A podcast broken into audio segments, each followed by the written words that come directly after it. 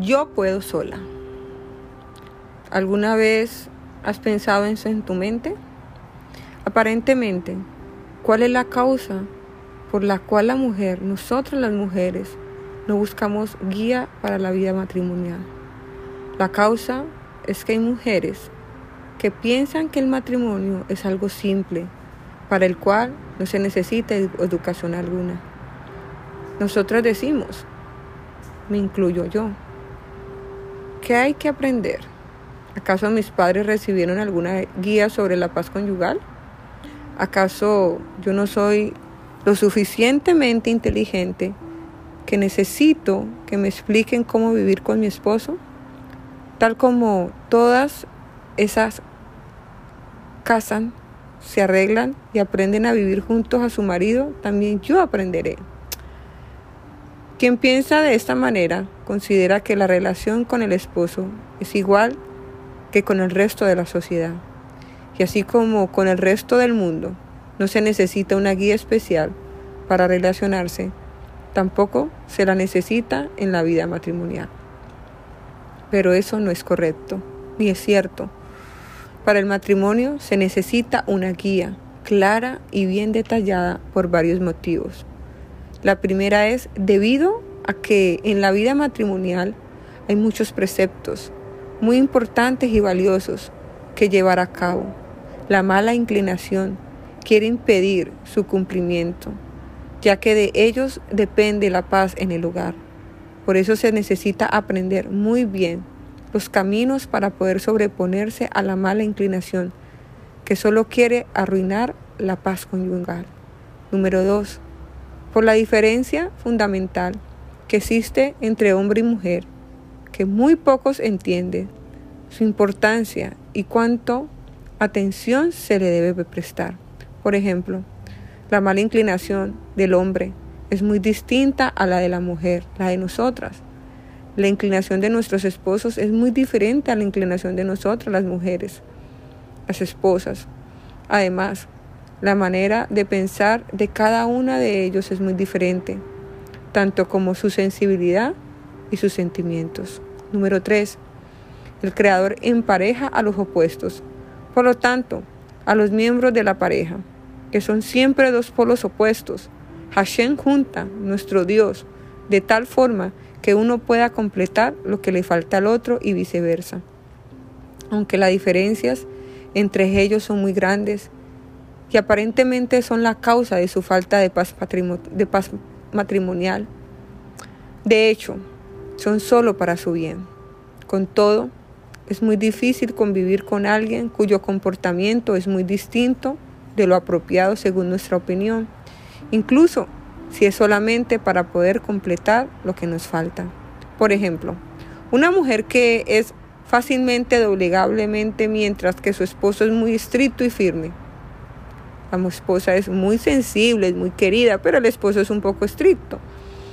Esta cualidad del esposo es muy buena para su esposa, ya que la protege de aquellos que quieren aprovecharse de su buen corazón. Al compartir la vida con alguien que tiene esa cualidad, ella aprenderá que hay momentos en que uno debe mantenerse firme en lo suyo. Por otra parte, también el esposo logra beneficios de la calidad de su esposa, porque siendo ella mucho más flexible, le obliga a no ser tan estricto con lo que quiere, ayudándole a aprender a veces a renunciar a sus deseos y darle también al otro lo que necesita. Gracias a estos dos polos opuestos, la debilidad de la mujer frente a la firmeza del esposo puede llegar a completar cada uno de ellos la falta del otro. A pesar de la dificultad de aceptar el opuesto carácter del cónyuge. Lo anterior es cierto y exacto para todos los aspectos de la vida como en la crianza de los hijos, cuando por ejemplo la mujer, nosotros, solemos enojarnos mucho y en cambio nuestros maridos nunca se enojan. Y eso sucede mucho conmigo. Aunque por un lado puede molestar a la mujer que su marido nunca castiga o sube de tono de voz, Por otro lado, si no fuera que su marido tiene esa cualidad, ella podría destruir la casa con su ira. Cuando ella se esfuerza por aceptar la cualidad de su esposo, esto la complementa y, es, y así también aprende a dominar su enojo. Obviamente, también ese esposo que no es irascible, le es muy difícil asimilar la ira de su esposa y hasta le amarga terriblemente. Ver cómo ella hace sufrir a los niños por algo insignificante que se podría solucionar simplemente. Pero la verdad es que es solo para su bien, porque cuando acepte esa cualidad de su esposa, aprende de ella a estar más alerta y a colaborar más en la educación de los hijos y no ser tan apático en lo que no debería serlo. Y así existen innumerables ejemplos, más en distintos aspectos. Aunque el esposo tacaño y, a su esposa derrochadora le es difícil aceptar la personalidad del otro, esto los complementa. El aprender a no ser tacaño y ella aprender a no ser derrochadora. Un hombre que hace actos de bondad y aún su esposa a una esposa que solo piensa en sí misma es una situación muy difícil. Pero eso mismo, lo que les complementa, ayuda a complementarlos hasta llegar al punto intermedio. Vemos entonces que las cualidades de cada uno son buenas, aunque les sea difíciles de aceptar a la pareja. Si piensas que tiene la razón en tu forma de actuar, no cambiarás hasta que tengas a tu lado una persona completamente diferente. La pareja que se esfuerce y aprenda a vivir cada uno con lo opuesto del otro, a pesar de la dificultad, logrará llegar a la perfección de cada uno de sus miembros, en particular, y de su matrimonio en general.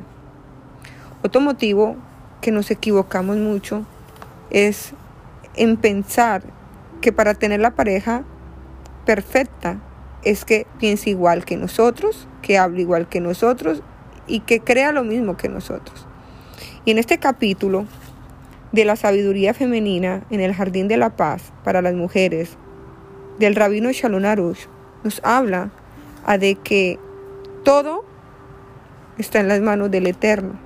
Que esa pareja que tienes a tu lado, que a veces es un poco tranquilo, y no reacciona a ciertas circunstancias y a otras como nosotros, como yo personalmente, que a veces reaccionamos de una manera rápida.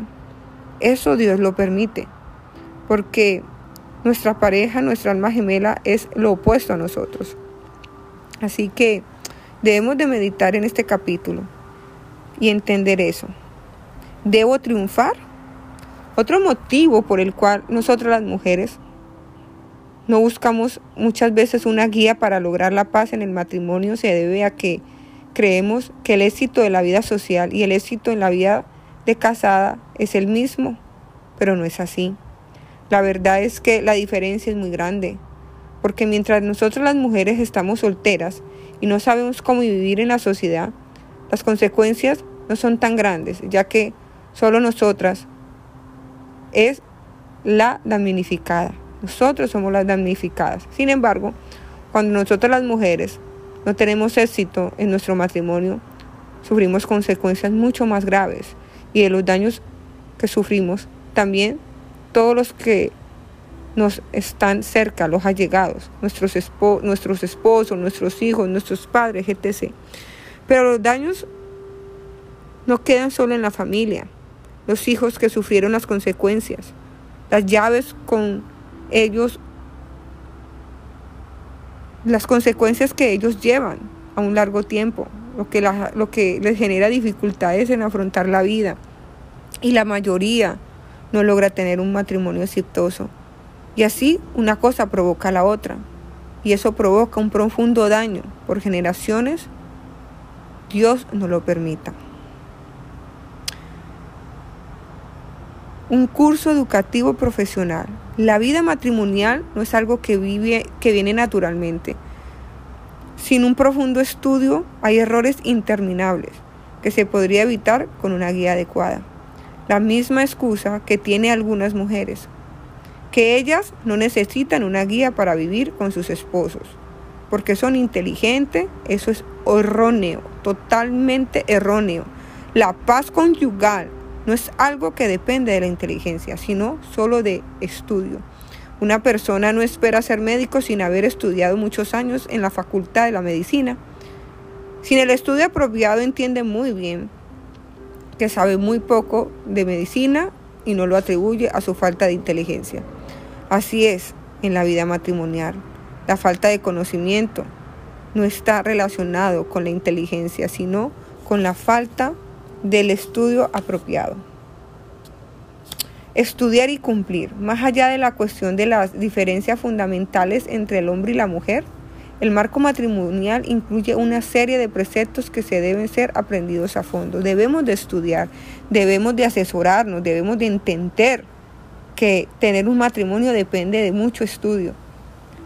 Aquí un buen ejemplo, toda mujer entiende que para cuidar el sagrado día del Shabbat, el día santo, se necesita estudiar todas las leyes correspondientes. Sin embargo, el cuidado del Shabbat, aunque esté pleno de detalles y cosas que hay que tomar en cuenta, contiene leyes simples y claras.